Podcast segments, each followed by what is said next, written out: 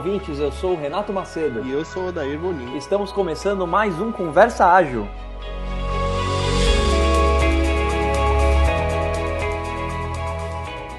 Estou aqui hoje com o nosso convidado, Matheus Rocha, é o cara do Management 3.0 e de alguns outros assuntos aí que a gente vai abordar. Matheus, seja bem-vindo aí, cara. Obrigado, mas o cara do Management 3.0 não sou eu não, cara. Se chama Jürgen Apelo. Esse é o cara do Management 3.0, a gente só replica. Seja muito bem-vindo, as portas já, já estão abertas aí. Sempre que você quiser bater um papo, a gente está aqui à disposição também. Obrigado por ter aceitado aí. Foi um convite meio de última hora, você conseguiu vir e a gente agradece bastante aí, cara.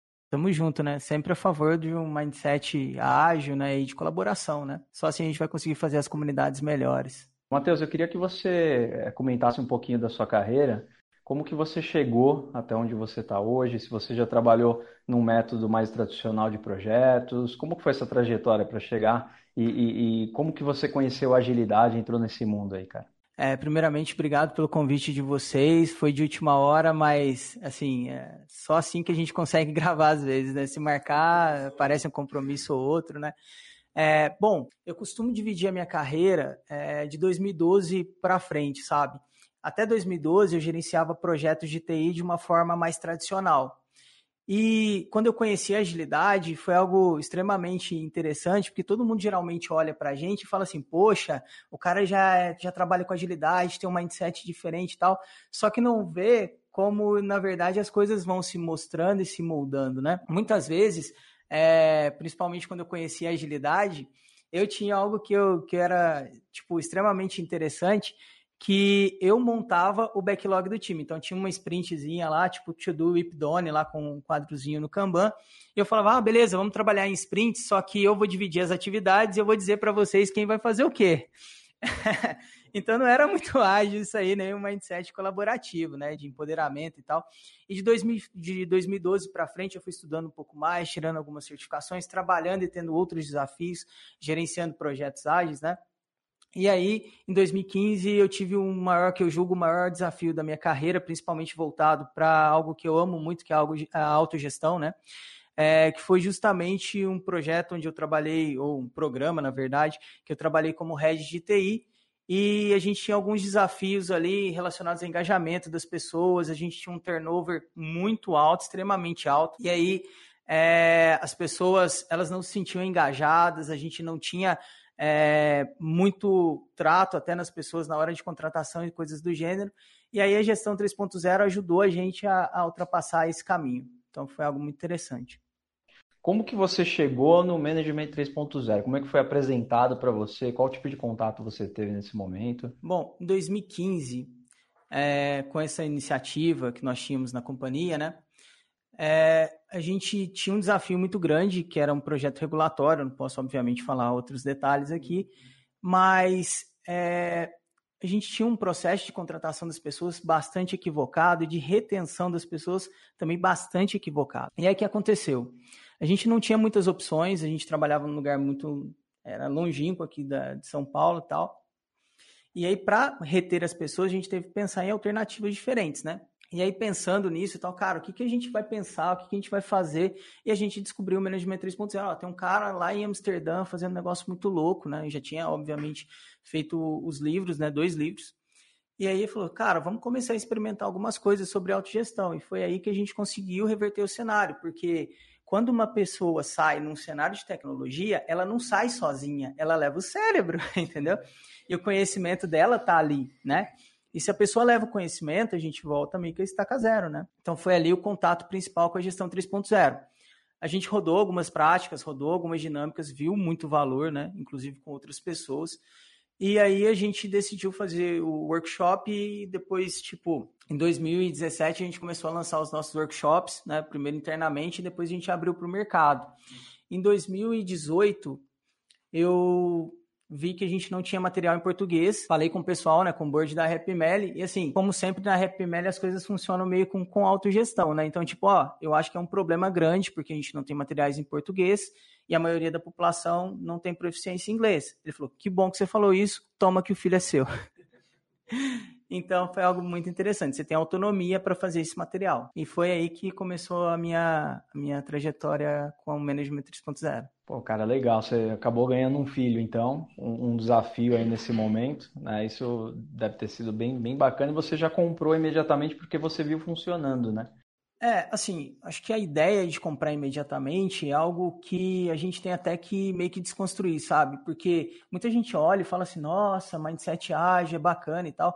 Só que o trabalho principal é com você mesmo, sabe? Principalmente quando você está no cargo de gestão, e a minha escola, por exemplo, que é de gestão tradicional, né? Então eu fiz certificação do PMP, fiz uma gestão tradicional. É, é, difícil muitas vezes para o gestor não ser a pessoa mais inteligente da sala. É algo que de, tipo demanda um tempo para ele assimilar, né? Porque essa pessoa, se a gente colocar do outro lado, ela teve uma carreira achando que ela seria tipo modelo de sucesso é ser gerente de projetos, né? Então hoje a gente está vivendo um mundo um pouco diferente com paradigmas um pouco diferentes, né? A gente estava comentando, conversando um pouquinho aí antes de, de startar a gravação, teve uma mudança aí relacionada à RapMel e eu não estou por dentro. Eu queria que você explicasse um pouquinho o que, que rolou aí e, e, qual o contato que você tem com essa galera ainda. Vocês são próximos? Bom, é, a nível de Management 3.0, é, hoje a gente não se intitula mais como Happy e sim como Management 3.0, porque já é uma marca que já está em bastante expansão e a Happy vai ficar mais como um guarda-chuva de N outras é, abordagens, como o novo workshop do Jürgen, que é o Shift Up, que ainda não tem no Brasil. É, ele está estruturando ainda.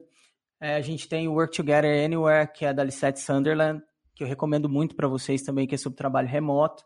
A gente tem o trabalho do Jason Little com Lean Change Management, que já tem algumas turmas aqui no Brasil também. Então, hoje a gente trabalha especificamente com Management 3.0, não mais como Happy Med, tá?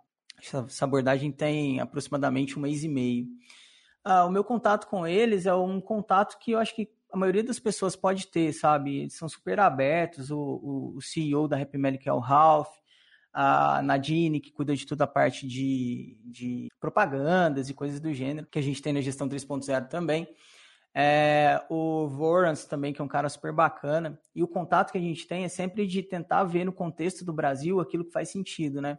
Então, algo muito interessante que nós conseguimos para o Brasil nos últimos tempos foi patrocinar um evento que foi o Agile in the Jungle, né? Foi algo muito interessante. Então, o Management 3.0 se inserindo de fato na comunidade brasileira. Bom, é bacana você contar isso para gente. Eu também penso até na minha própria carreira, assim, é, essa questão de gestão, né? Eu também é, é, tentei acompanhar isso e eu percebi, até dos meus gestores, que papel do gestor mudou, né? O que que, é, o que, que ele fazia antes, hoje já, é, já não é legal ele fazer, começar a fazer outras práticas.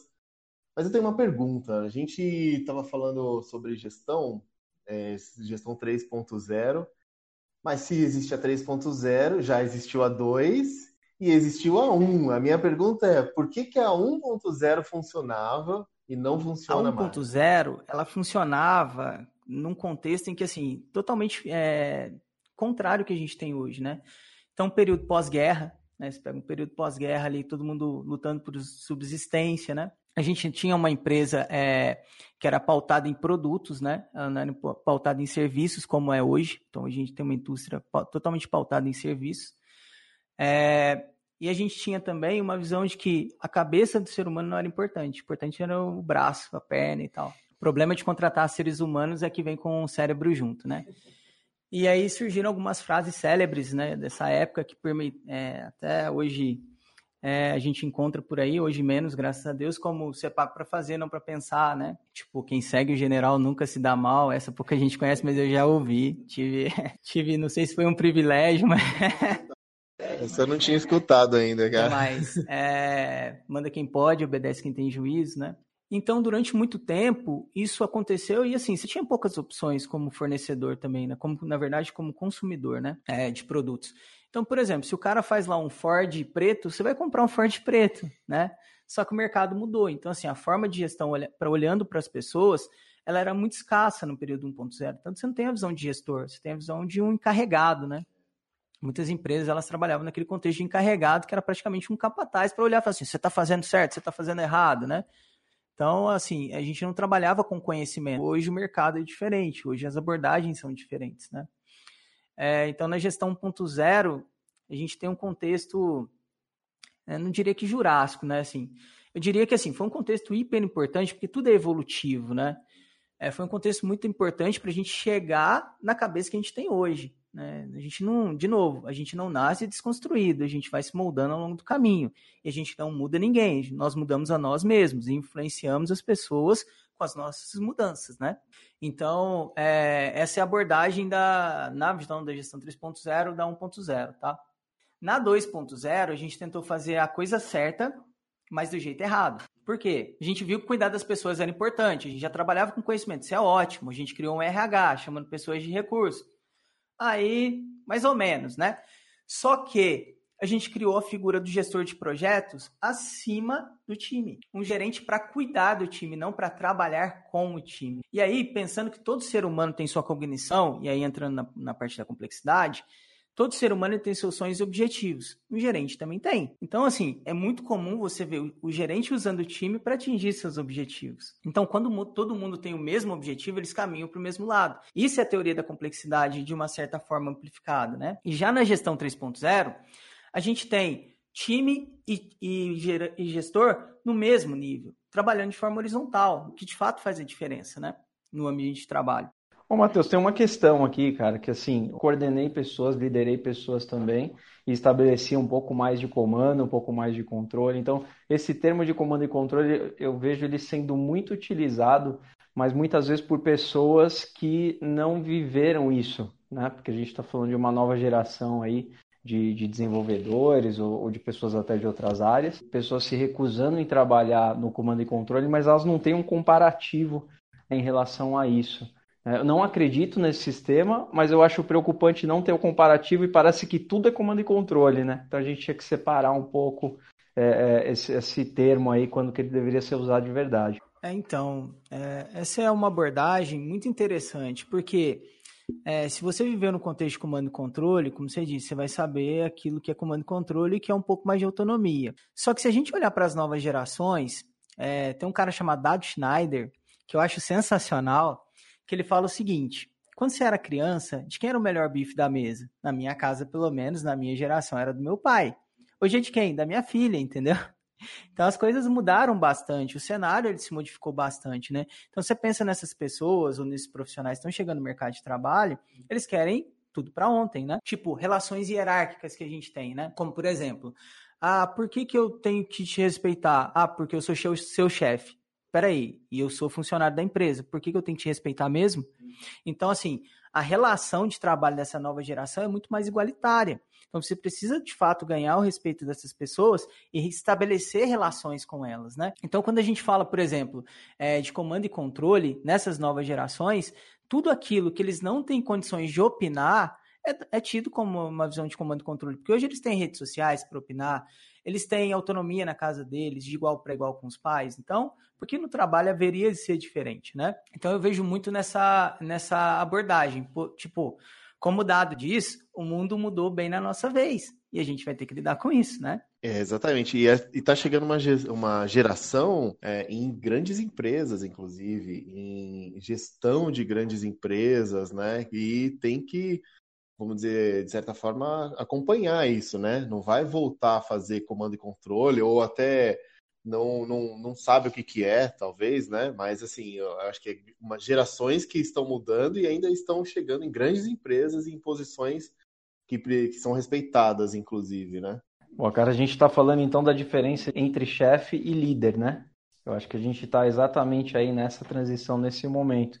Uma coisa é, é o chefe estabelecendo ali a, a se estabelecendo, aliás, através da hierarquia, né, e, e muitas vezes da, da, política do medo, essas frases aí que a gente estava conversando agora há pouco de é, obedece quem tem juízo, né, é, é, a do general que você comentou aí que eu achei engraçado, quem, quem segue o general não se dá mal, é engraçado, mas não é legal, né? até rimou aí. Então a gente está exatamente nesse momento de transição, né? É, é um momento de transição delicado para todo mundo, Renato, porque assim se você observar bem, quem está do outro lado como gestor tradicional estudou durante muito tempo, está acostumado com outro tipo de gestão. Está chegando uma nova geração conflitando. Então eles vão ter que em algum momento se ajustar. Só que esse momento demora um pouco a chegar, né? Não é do dia para noite, não é de uma, uma hora para outra que essas coisas vão se adequar, né? Então a gente está bem no meio do tipo do olho do furacão, assim. Né? E você está falando de, de auto-organização, né? E eu já vi uma pegadinha aí também, né? Porque a gestão é uma coisa muito importante, a liderança também, né? Só cada um estabelecido da melhor maneira ali. Então, tem, tem uma pegadinha aí da auto-organização e da autogestão, que eu acho que são coisas bem diferentes, na verdade. E, e a gente sempre escuta é, é, o pessoal comentando assim, não, esse negócio de ou agilidade ou gestão 3.0, é, todo mundo é, estabelece a mesma coisa, todo mundo faz tudo, todo mundo decide, e, e não é bem assim que funciona, né? Você precisa da, da, da, gestão, da organização, e são coisas bem separadas. Então, tem um ponto, é, eu escrevi um artigo, me sigam lá no Medium, galera, tem um, vários artigos lá, é, sobre gestão não é liderança. Gestão é uma coisa, liderança é outra. Gestão é o que fez esse microfone chegar aqui, a gente se organizar e tal. Isso é gestão. Liderança é diferente. Liderança, precisa, a pessoa precisa comprar a sua mudança, a sua liderança. Que é algo que muitas vezes, tipo, no cenário de tipo, eu sou teu chefe, isso bastava. Como, por exemplo, ah, por que, que eu não posso? Porque eu sou seu pai. Tá, eu sou seu filho, e aí? Né? Hoje é a diferença, né? Então, antigamente a gente não tinha muito dessa visão, né? E hoje em dia essas pessoas têm essa visão. É, e outra abordagem que, que eu uso bastante também é que, tipo, você já trocou de emprego, por exemplo, com o seu chefe? Por exemplo? Sim. Eu já. Eu posso falar por mim, eu vou colocar a minha. Eu já troquei de emprego por conta do meu chefe. Mas eu troquei porque ele era um, um, gestor ruim ou porque ele era um líder ruim? Excelente pergunta, hein? Porque ele era um líder ruim. Só que o que, que se espera do gerente? Que ele seja um bom líder. E não necessariamente isso é uma verdade. Então, quando, por exemplo, a gente fala que ah, a gente troca de líder ou troca de gerente, eu troquei da empresa, de empresa porque meu gerente é ruim. Cara, você trocou de líder. Você tem que trocar de líder, não de gerente. Porque se fosse por organização das coisas, muitas vezes não faz diferença, né? É bem importante a gente frisar e deixar bem claro, né? Porque é, realmente eu acho que não é chegar mudando tudo, né? É dividir, começar a dividir algumas decisões entender algumas coisas em relação às pessoas e à complexidade delas. Então, a gestão 3.0 ela não quer mudar, tipo, as hierarquias que tem no mundo. Tá? A gente sabe que as empresas elas têm esse level e etc. Ela quer só dar um norte para que as pessoas decidam dentro da categoria de trabalho delas. Então, por exemplo, se eu sou um desenvolvedor Java, por que cargas d'água o meu gerente de projetos que não desenvolvem Java tem que definir como vai ser feita a tarefa? Isso não faz sentido. Por que, que você deve contratar uma pessoa para trabalhar comigo e não eu? Se ela vai trabalhar comigo, eu tenho que ter um peso e um voto né, nessa pessoa que vai ser contratada. Então, são algumas desconstruções. Na verdade, a gestão 3.0 ela não quer desconstruir tudo que já existe. Ela quer dar uma conotação diferente, né? Ela traz um olhar diferente. Uma coisa importante também, que a gente está falando de divisão de decisões, né? É, é o ambiente seguro para poder fazer isso, né? Porque muitas vezes eu já presenciei em alguns lugares aí, é, pessoal falando, não, eu, eu deixei a, a galera tomar a decisão e tomar a decisão errada, então já não vou decidir mais nada. Né? Então tem também, acho que mais uma pegadinha em relação a isso, né? por eu não dar um ambiente seguro ou não estar tá fazendo um experimento de fato, eu estou é, fazendo uma cilada aí com, com uma galera, pra, e, e muitas vezes até torcendo para o pessoal já decidir errado e aí eu retomo o meu comando e controle. Existe isso também, né, cara? A gestão 3.0 ela fala muito de tipo, não sai mudando tudo, roda experimentos, né? Roda experimento, coleta feedback e depois você vê se aplica ou não. Por isso que não é um framework. É um mindset com práticas e jogos. E não é e não é pony management. Não tem ninguém abraçando árvore, tá? São conversas de adulto para adulto, né? Como seres humanos que somos. Aí no caso seria o, fazer, mas fazer de verdade, né? Não para, ah, eu, eu tô, eu fingi ali, eu tô mostrando que eu tô é, aderindo a uma nova maneira de pensar, mas eu não fui de verdade para cima daquilo. É, é, o famoso Ronaldinho Gaúcho que eu falo, né? Eu olhei para um lado, toquei para o outro, né, cara? Eu fingi que ia fazer uma coisa e fiz outra. Isso é bem negativo. O recado é muito ruim, né? Existe bastante. E eu sei que é uma frase meio ruim, né? eu sou mestre das frases ruins, mas tem uma frase do Vanderlei Luxemburgo que diz assim: o medo de perder tira a vontade de ganhar. Ninguém gosta de ser incompetente. Ninguém aqui gosta de ser incompetente. Então, quando você tenta algo novo, você pode ser julgado e punido por isso, não é de se esperar que as pessoas não tentem nada, né? E aí, muitas vezes, você fala assim: ah, as pessoas, quero dar autonomia para as pessoas, mas elas não assumem o controle. Beleza, você treinou as pessoas? As pessoas sabem quais são as restrições? Muitas vezes não. Então, por exemplo, é, você vai dar autonomia para um time. Você tem que contextualizar o time, você tem que falar, galera, aqui é até onde vai o limite, depois disso vocês me acionam, né? Muitas vezes não, ó, toma aí e faz e gerencia. Por exemplo, é, vocês são líderes, certo? Quantos treinamentos de líderes vocês já fizeram? Eu já fiz um monte. Vocês também, possivelmente, certo? É, quando eu era desenvolvedor, nunca me pagaram um treinamento de liderança. Então, como eu vou falar de autogestão, sendo que eu nunca treinei as pessoas sobre o que é liderança, sobre o que é autogestão? Por exemplo, sobre feedback, é, que é um ponto que a gente vai abordar também daqui a pouco, né? É, sobre feedback. Muitas vezes o profissional é treinado para receber e para dar. Ele faz parte da organização. Na gestão 1.0 e 2.0, a gente falava assim, tipo, para crescer na empresa tem que engolir sapo. Na 3.0, quem engole sapo está no cantinho da sala. Eu participo como todos os demais. Então, esse é um ponto que eu acho hiper importante quando a gente fala de autogestão, é dê ferramentas para as pessoas, formação para as pessoas e segurança psicológica para as pessoas, né?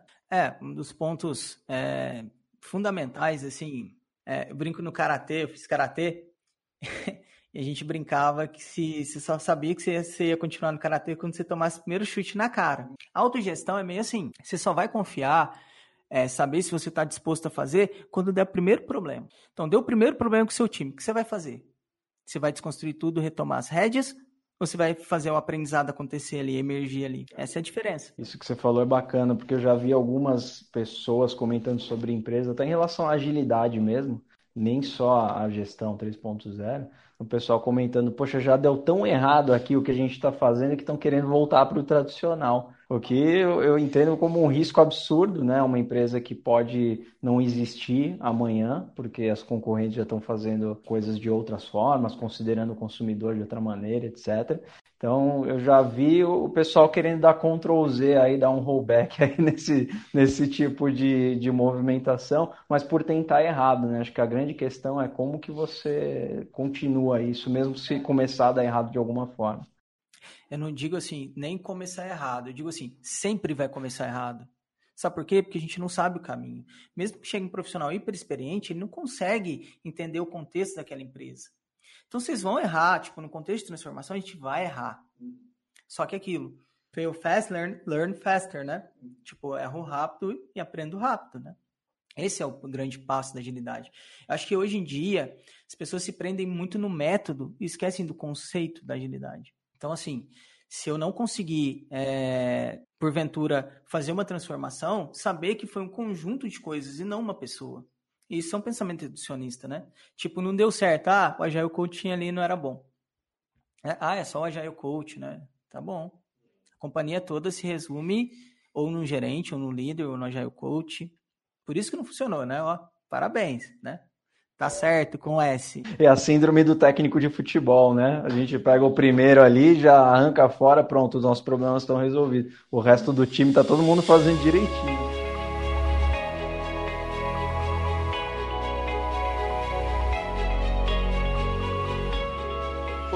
Foi a sua, a sua incursão, vamos dizer assim, no feedback, né? Quando você recebeu um feedback negativo, ou você é, tentou direcionar o pessoal para planejar o feedback?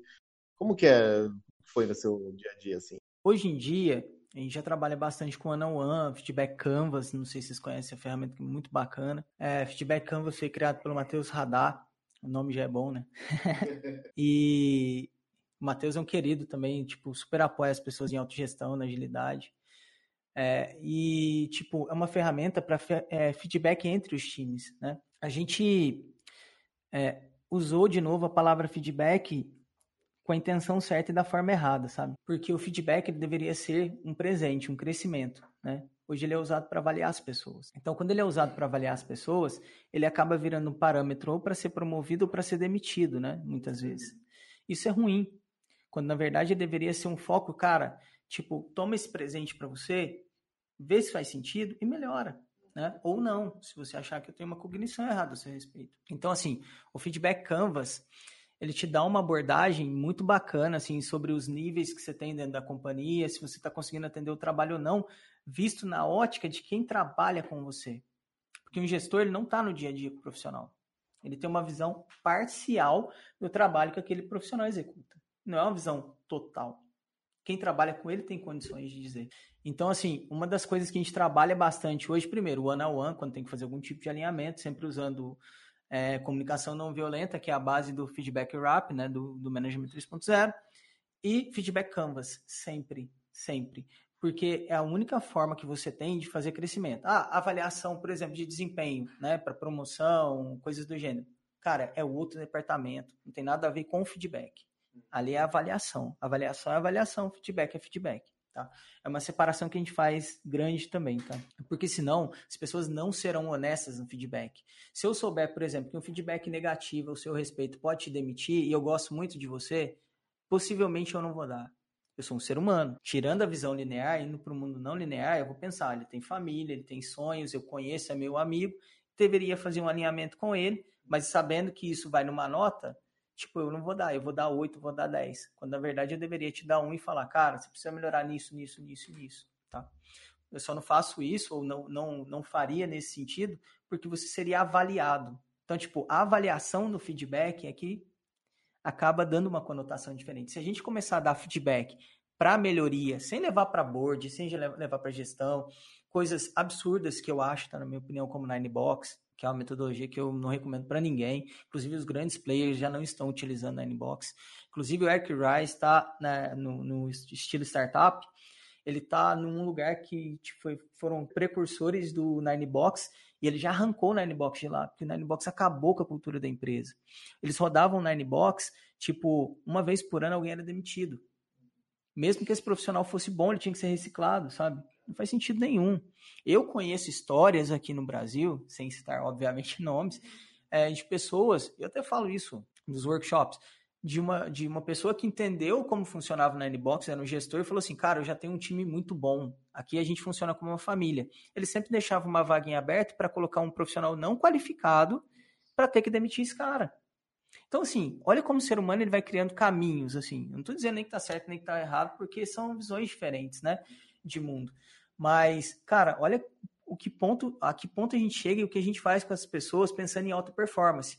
O Richard Riggs, que fez o poder do hábito, ele foi para dentro da, da, do Google para entender o que, que gerava um, um, ambiente de alta performance. E ele descobriu que era segurança psicológica, cara segurança psicológica. Todo mundo acha, ah, o cara que sabe muito isso, sabe muito aquilo, é, tem autonomia. Cara, segurança psicológica. De eu discordar de você e saber que, tipo, você está falando aquilo é para o meu bem, para o meu crescimento. Ou se eu não concordar, eu ter a autonomia e, e, e a liberdade, a segurança de discutir com você, é, no, no nível, obviamente, intelectual, sobre o porquê da sua abordagem em relação a mim está errada.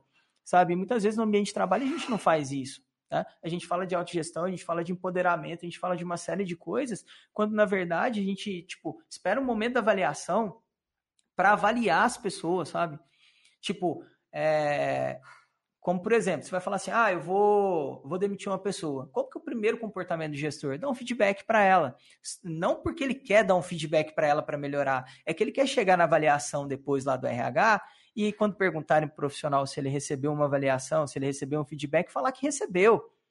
Não porque ele quer melhorar o cara, não porque ele quer melhorar o profissional. Isso é ruim para a empresa, isso é ruim para a companhia. Então, se você quer criar um método para avaliar, ok, cria um método para avaliar. Só não chama isso de feedback, cara. Feedback não foi criado para isso. Feedback foi criado para a melhoria das pessoas. Como, por exemplo, one-on-one, -on -one, vou te chamar no one-on-one, vou conversar com você sobre os pontos que eu acho relevantes, utilizando comunicação não violenta para falar dos meus sentimentos em relação a isso, né? Utilizando feedback rap, que é baseado nisso. É, e aí vou te falar o meu ponto, a minha cognição, e você vai me falar a sua. No feedback Canvas, o time vai falar a percepção que ele tem a seu respeito e você vai poder dizer para o time quais foram os aspectos que de repente eles não avaliaram, mas no ambiente seguro, sabendo que isso não vai servir para o cara ser promovido ou vai servir para o cara ser demitido. Ele falou, puta, o time tá me queimando aqui, tá falando um monte de coisa, eles vão pro time a cabeça. Não, cara. Porque hoje a gente está tratando o feedback de uma forma ruim. E muito mecanizada, né? Que é o que a gente chama de feedback sanduíche, que eu, obviamente, sou contra e eu detestava, tá? É, eu detestava.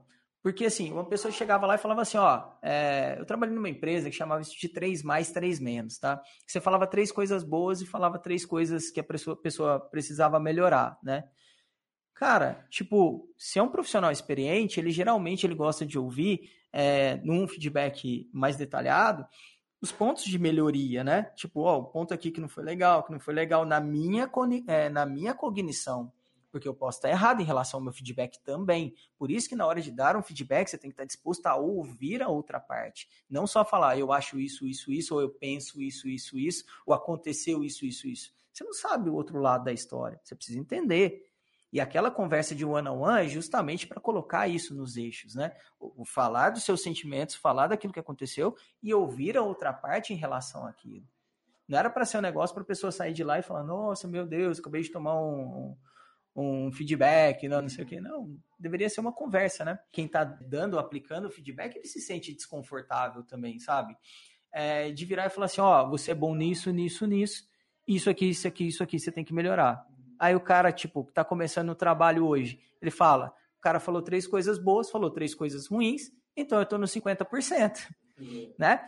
E já os profissionais mais experientes, ele fala, tá, já entendem desse processo mecanizado do feedback, ele vai falar, tá, tá, tá, e aí o que, que eu preciso melhorar? Ele já vai para essa linha, né? É, e o mais importante de um feedback, é, tão importante quanto, quanto o gestor dá o feedback, é ouvir o feedback. O Google tem um, algo que eu acho sensacional nas, em algumas avaliações que eles fazem com gestores. Tem uma perguntinha lá, que até botei num outro vídeo, que é do Laszlo Bock, né, Laszlo Bock do Work Rules, né, que é o jeito que o Google trabalha. Tem uma perguntinha deles que é assim: você indicaria o seu gestor para outro time? Você recomendaria o seu gestor? É algo que eu acho sensacional. O NPS do gestor aí. É o NPS do gestor. Porque muitas vezes o gestor fala assim, que, tipo, entre gestores, né? O que, que você acha daquele cara? Você indicaria aquele cara? Agora a via é contrária. Você indicaria seu gestor para outro time? Não vale indicar para fazer tráfico de drogas, né? Tipo assim, não, indicaria para ele não ser meu chefe mais, não. Indicaria porque ele é uma pessoa que sabe liderar, que, que faz gestão do sistema, não faz gestão das pessoas, deixa as pessoas com autonomia, tal. E assim, é, olhando para formulários, principalmente quando a gente fala de feedback 360, é algo que eu acho mecanizado também, porque existe uma desconfiança muito grande se alguém está é, porventura vendo o resultado daquilo, vai ver o resultado daquilo e tal. E aí o, o, o profissional muitas vezes ele se sente tolhido de dar um feedback para o gestor dele, sabe? Algo que, no meu ver, num ambiente de segurança psicológica, tinha que ser normal. A pessoa chegar para você e falar, cara, você como gestor errou aqui, errou aqui, errou aqui. Eu trabalho com você, eu não sou seu subordinado, sabe? Eu trabalho com você. Até porque a, a, hierarquia ela não entrega nada dentro da empresa. O que entrega coisas na empresa são os caminhos de colaboração. E o, e o gestor ele faz parte, precisa fazer parte desse caminho de colaboração, né? Não como uma pessoa que chega e fala assim, ah, não, eu mando aqui, ou tipo, faz do meu jeito, sabe? É, e o feedback eu acho que ele passa muito por isso. Toda vez que a gente vai para uma ferramenta para avaliar as pessoas, é muito impessoal, cara. E o feedback é de pessoa, né? Tipo, eu, eu, tipo, eu tô usando uma ferramenta, ou seja, de forma anônima, algo que eu deveria tratar para você como um presente, meu. Falar assim, cara, toma aqui a tua oportunidade de ser um ser humano melhor, de ser uma pessoa melhor, de ser mais feliz, de, de, de deixar as pessoas mais felizes no ambiente de trabalho, de parar de ferrar com a vida de algumas pessoas. Porque, cara, a vida, como as pessoas costumam falar, tipo, ah, é muito numa visão 2.0, ó, eu sou o Matheus no trabalho, eu sou o Matheus fora do trabalho, é totalmente diferente. Cara, você é um ser humano, cara. Muitas vezes, tipo, você tem uma discussão com seu chefe ou alguma coisa acontece no seu trabalho, você leva para sua casa, velho. Da mesma forma que você está com um problema na sua casa, você vai levar para o seu trabalho também. Então não existe essa divisão. Por isso que o feedback ele tem que ser encarado como um presente. Ele tem que ser encarado de uma forma, cara, tipo, vamos criar um ambiente melhor para nós todos aqui, tá? Eu vou colocar o meu ponto de vista, você vai colocar o seu e a gente vai chegar num acordo, sempre, de novo, utilizando de comunicação não violenta, de feedback rap, né? colocando seus é, sentimentos em prova justamente para que a pessoa tenha uma visão de que foi com você, para criar empatia. Né? Eu não estou na tua pele para sentir. Igual o pessoal fala assim, tipo, é, é, um exercício que eu acho super bacana, né? que eu costumo brincar com as pessoas. Se eu apertar a sua mão, você vai sentir a minha mão? Errado. Você sente a minha mão apertando a sua. Você não consegue me sentir. Você se sente com a mão apertada. É uma percepção. Então, assim, muitas vezes a gente acha que a gente está entendendo o outro, quando na verdade a gente não pode, de nenhuma forma, se colocar na pele de outra pessoa. A gente pode ouvir o que essa pessoa tem para dizer e aí sim entender quais são os sentimentos que ela tem.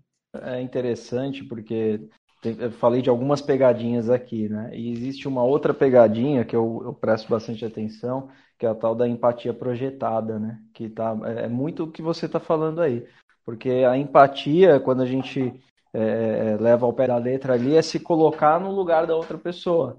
Só que a gente não está vivendo o que ela está vivendo de fato, a gente não tem o mesmo contexto, a gente não tem a mesma cultura, não veio do mesmo lugar, os valores são diferentes. Né? Então, é, muitas vezes eu estou interpretando, é, me colocando é, no lugar daquela pessoa, estou fazendo uma interpretação completamente equivocada. Né? Que pode estar muito equivocada. E, e, e a empatia, para mim, a melhor maneira da empatia é a observação sem julgamento, que é um dos pilares aí da comunicação não violenta. Né? Eu, eu observar sem julgar é a melhor forma de ser empático com alguém, né? é a compreensão do que realmente está acontecendo ali. Bom, cara, e eu queria comentar também sobre um. Você falou sobre o feedback rap, né? Que eu acho muito legal. Comunicação não violenta é um assunto que eu já há algum tempo me dedico, acho extremamente é, bacana e importante. E, e, você comentou sobre o feedback sanduíche, né? Então eu já, já tive é, a experiência com feedback sanduíche. Primeiro que aplicar é mais fácil, né? Porque você chega com um elogio, você fala uma coisa boa, depois você vem ali com uma ruim, que muitas vezes é o que você realmente quer falar naquele momento, termina com outra boa e despacha a pessoa. Né? Então, como líder, não me orgulho, como gestor, eu já fiz isso e eu achava bacana porque era mais fácil para mim. Só que é, é, algum tempo atrás aí aconteceu uma situação inversa, eu me chamaram para um feedback, eu entrei ali na sala e, e, começaram me elogiando. Poxa, legal, um feedback positivo. Em seguida, mandaram um negócio negativo e eu comecei a assimilar, opa, mas então é algo negativo, né? E, e para finalizar, outra coisa positiva ao meu respeito. E eu saí daquela sala com um sentimento, cara, muito estranho, assim. Eu saí desgraçado da cabeça, porque eu não sabia o que eu sentia eu não estava entendendo se eu estava me sentindo bem pelo que eu ouvi positivo, ou se eu estava me sentindo mal, ou, ou, pelo menos entendendo que eu tinha que melhorar. Demorou um pouquinho para cair a ficha, de repente eu entendi. Eu falei, poxa, eu, eu tomei um feedback sanduíche, por isso que eu estou sentindo isso que eu estou sentindo. E aí nunca mais eu esqueci de como isso acaba sendo uma prática nociva, porque eu não estou exatamente é, mostrando aqui eu vim, né? Assim, se eu quero te dar um feedback negativo, é, é, um ponto de melhoria ali importante, então eu vou com esse objetivo e a gente só vai falar sobre isso. Se eu vou te trazer um feedback positivo, poxa, é, a pessoa sabe que é sincera, porque eu chamei só para falar algo bacana também. Então, é, aprendi aí dessa maneira, né, através dessa vivência, e, e para mim, nesse momento, eu dividi muito o que, que é o, o rap aí, a estrutura do rap, se você quiser comentar um pouquinho, e como o sanduíche nesse ponto é ruim, cara. O sentimento é péssimo, velho. Na abordagem do feedback rap, é, tem algo que, que é muito interessante. Assim, eu já tomei um feedback rap, eu compartilho isso no, no, no, nos treinamentos, que assim, como a coordenação de, com a coordenação de Management 3.0 no, no, no, nível de materiais, né, de, de Management 3.0, um dos goals que, que a gente tem, os objetivos que a gente tem, é tornar a gestão 3.0 mais popular no Brasil e graças a Deus a gente está conseguindo fazer uma hype bacana com isso. É, e aí, um dos pontos que eu discuti com o Jürgen é, uma vez foi assim, cara, a gente tinha que ter o seu livro em português. Né? A gente tem o How to End the World, que foi criado aí pelo, foi traduzido né, pelo André Faria, que é um dos caras que começaram com a gestão 3.0 no Brasil. Eu vi muito vídeo do André Faria antes de começar com a gestão 3.0. Inclusive, ele está ministrando workshop de novo, que é algo muito bacana, assim, um cara sensacional. É, inspiração para todo mundo. E aí eu falei, cara, é, acho que a gente precisava ter é, material maior em, né, em português, né? É, português brasileiro, né, não português de Portugal. É, e aí ele falou, cara, eu acho super louvável tal, fala com o meu agente lá que tem os meus direitos, né, do, do Management for Happiness, que é da Wiley. é, fala com o meu agente lá, que tem os meus direitos, arruma uma editora que consiga fazer esse trabalho, e aí vocês tocam um barco. Aí que eu fiz? Desconhecendo totalmente o processo, eu procurei uma editora independente, falei pro Jürgen, falei, cara, consegui a, a editora. E aí ele falou, tá, e já passou o contato para o meu agente lá? Eu falei, não, eu consegui uma independente, me passa o contato do cara que eu entro em contato com ele. Ele falou, Matheus, a minha obra, ela já está em diversos países, tá? É, primeiramente, né, tipo, você me abordou para falar aí sobre o livro de gestão 3.0 em português, que eu acho super bacana, super louvável, né? É, e aí, tipo, você sabe que eu tô sem tempo, eu tô cuidando do Shift Up, tava cuidando, lançando o, o novo livro dele, né, que é o Scale Up, Screw Up. Então, nesse momento, ele te trouxe o contexto. Ele trouxe o contexto, né, da, da conversa. E assim, o meu livro é algo muito importante para mim, porque, cara, eu demorei vários anos da minha vida, investi vários anos da minha vida para fazer esse livro. E aí você vem com uma editora independente é, para fazer esse trabalho, coisa que a gente não tinha combinado. Então, se você quiser realmente fazer esse trabalho, procura uma editora que tenha competência para fazer o trabalho, que você não tem essa competência para fazer o trabalho. Eu falei, nossa, fui para casa, pensei três dias, né? três dias e três noites, até chegar à conclusão de que, cara, ele estava certo. E ele não me, tipo, não ter a competência não significa ser incompetente. Uhum. E aí, quando ele falou, tipo, de como ele se sentiu, tipo, cara, isso aqui é uma obra da minha vida. Imagina, eu, tipo, eu me coloquei na pele dele falei, cara, e se fosse meu livro? Uma pessoa falando que vai fazer o trabalho de uma forma, tipo, nada a ver, sabe? Sem profissionalismo, sem, sem um critério, sem, tipo, uma editora por trás. Cara, eu tenho noção de como pagar royalty? Não tenho, cara, eu nunca fiz isso. É, eu tenho noção de como, é, por exemplo, botar um livro para vender na Amazon? Também não tenho. Então, de fato, eu não tenho essa competência. E a gente tem um problema muito grande para falar de, tipo, quando a gente não tem competência, sabe? É, principalmente a gente quando está no cargo de gestão e tal, de falar assim, cara, eu não sei isso. Geralmente a gente fala, ah, não manjo muito, tal, já ouvi falar, quando na verdade você vai lá dar um Google para, sabe, para não passar vergonha. Quando na verdade você deveria falar, tipo, você conhece esse cara? Não, não conheço, sabe? E assim, quando ele falou isso, ele me deu é, é, condições de pensar de uma forma diferente. Só que é aquilo. A gente não muda os outros, nós mudamos a nós mesmos. Então, eu pude olhar para isso não com, tipo, com, com olhos de tipo, ah, o cara tá me chamando de incompetente. Não, mas ele tá falando algo de fato que eu não tenho a competência. E se ele não tivesse colocado o contexto, tipo, de, de, de sentimento mesmo, como ele estava se sentindo em relação àquilo, possivelmente eu des des teria desistido desse plano. Tá? E hoje a gente já está em negociação de, de royalties, já para fazer a tradução do livro com a Brasport, né? É um trâmite muito complicado, é, tipo, de tratar que a realidade nossa aqui a, a, respeito de livros é muito complexa, né? É totalmente diferente da Europa, existem royalties no meio e tal. Mas a gente está tocando esse trabalho com uma editora que tem condições de fazer esse trabalho, né? Que tem capacidade para fazer, que tem a competência para fazê-lo diferente de uma pessoa que sou eu, né? Tipo, que nunca editou um livro na vida. Então, obviamente, eu não tenho essa competência. A ignorância me fez achar que eu tinha competência. E eu entendo muito como um feedback verdadeiro, sabe? Que não foi tipo, ele não me apontou o dedo. Não falou, tipo, você tá fazendo besteira, você sabe? Ele não falou isso. Ele falou, cara, pedi para fazer desse jeito, é, o contexto era esse, cara, minha obra é uma obra que já está em vários outros países, que eu demorei muito tempo para fazer, cara, é um filho que eu tenho, né? Então, se você quer fazer de fato esse trabalho, procura uma editora que consiga fazê-lo, porque você não tem essa competência. Tipo, ele não me apontou o dedo como se eu estivesse fazendo algo errado. Ele me, me elucidou, tipo, ele não apontou o dedo, ou, ou tipo, fez, tipo, é, não, Matheus, você não consegue fazer esse trabalho, é, sai fora, vou passar isso para outra pessoa, ou não, não faz, entendeu? É, que eu acho que é a diferença de um grande líder. Ele não precisa ser fofinho, ele precisa ser objetivo, ele precisa ser honesto é, com o feedback. Muitas vezes a gente não é honesto com o feedback. A gente acha assim, ah, se eu for sincero, é, se eu, principalmente na, na, visão de líder, né? O líder é, tem até uns estudos interessantes a respeito disso que falam que a maioria dos líderes no Brasil, eles são, ao redor do mundo também, são brancos de 1,80m e com algum, algumas outras posturas, cabelo e tal. Cara, o líder, ele não foi feito para ter sentimento, o gestor, né? Ele foi criado para ser, cara, eu sou imparcial, eu sou profissional. Não, você é um ser humano, né? Então, falar de sentimentos para um gestor é muito complicado. Falar, tipo, dar um feedback profissional, né? Tipo, de alinhamento. Tipo, você só tá chamando a pessoa para dar um feedback que você tem um sentimento em relação àquilo. Se você se sentisse indiferente, você não daria o feedback. Aí você fala assim, puta, eu vou, tipo, vieram falar tal coisa, ou sei lá, eu vi tal situação e eu fiquei como? Eu fiquei puto, eu fiquei chateado, eu fiquei feliz. Algum sentimento rolou para estar tá te chamando para falar.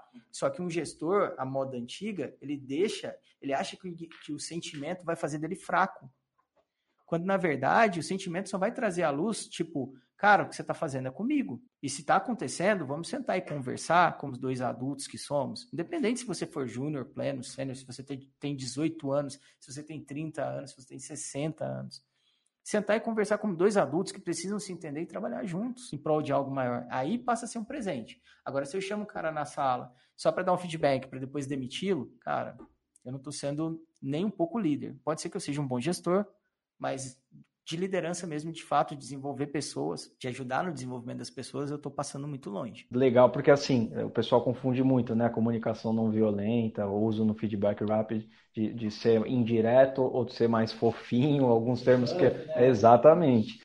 E, e, na verdade ele foi, a gente pode considerar que foi duro, ou seja, foi extremamente objetivo, mas ele te deu todos os insumos para você entender o sentimento dele, o porquê daquilo, né? E você conseguiu compreender, assimilar isso. Queria te agradecer muito, de verdade, você ter vindo aqui, cara.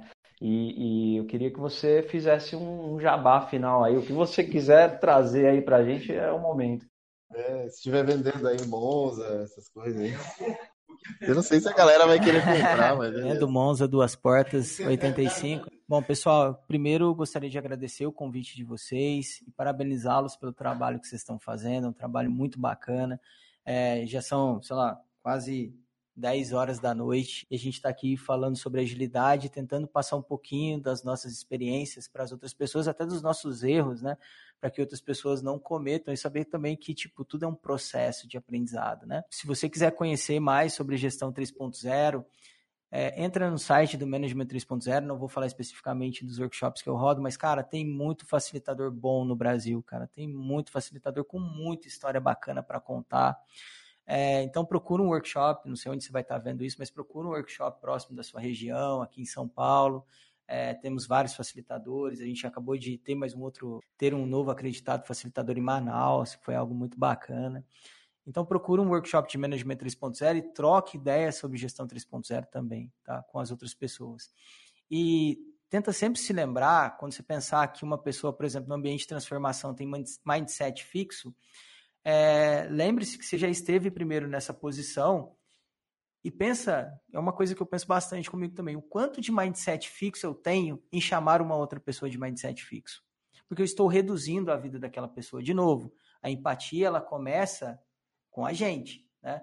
Então, tipo, se olhar para uma pessoa e falar, cara, por que, que essa pessoa não está comprando a minha transformação ou o que eu estou propondo? Ela deve ter um motivo para aquilo. Fica muito mais fácil se eu ouvir sobre o porquê, quais são as restrições dela, do que eu colocá-la numa caixinha e falar, não, essa aqui tem um mindset fixo e a gente não vai tratar. E rotular as pessoas com isso, né? De novo, somos todos seres humanos. Esse é o meu recado para vocês, então procurem sobre gestão 3.0, assistam os podcasts que estão vindo por aí, né? Do pessoal, super bacana. É, e vamos trabalhar agilidade, cara. Participem de meetups também. Tem, tem muitos meetups bacanas no, no Brasil hoje. Tem uma abordagem muito bacana do Lean Change Management. Eu estou fazendo um trabalho também com a Lisette Sunderland, que é sobre o Work Together Anywhere, que é para trabalho remoto, que vale muito a pena também, que a gente está trabalhando em ambientes distribuídos hoje de uma forma muito efetiva, né? É, e convidar vocês também para o LinkedIn, né? Instagram, pro canal Papo Ágil. Legal que você comentou do Papo Ágil, né, cara? A gente está startando aqui o Conversa Ágil. Bateu na trave aí, né, Matheus? Se quiser, ainda dá tempo, a gente pode reconsiderar o nome. A gente só copiou metade, eu prometo. Não, gente, não, não, de forma alguma, assim. É, o que vocês estão fazendo aqui é louvável, vocês estão doando o tempo de vocês para ajudar outras pessoas e isso não tem preço, cara. Cara, o nome Papo Ágil, conversa ágil, cara. O importante é a gente ser ágil. É isso aí. Obrigado, Matheus. Obrigado mesmo e até a próxima, hein? Valeu, gente. Um abraço. Valeu, tchau, tchau.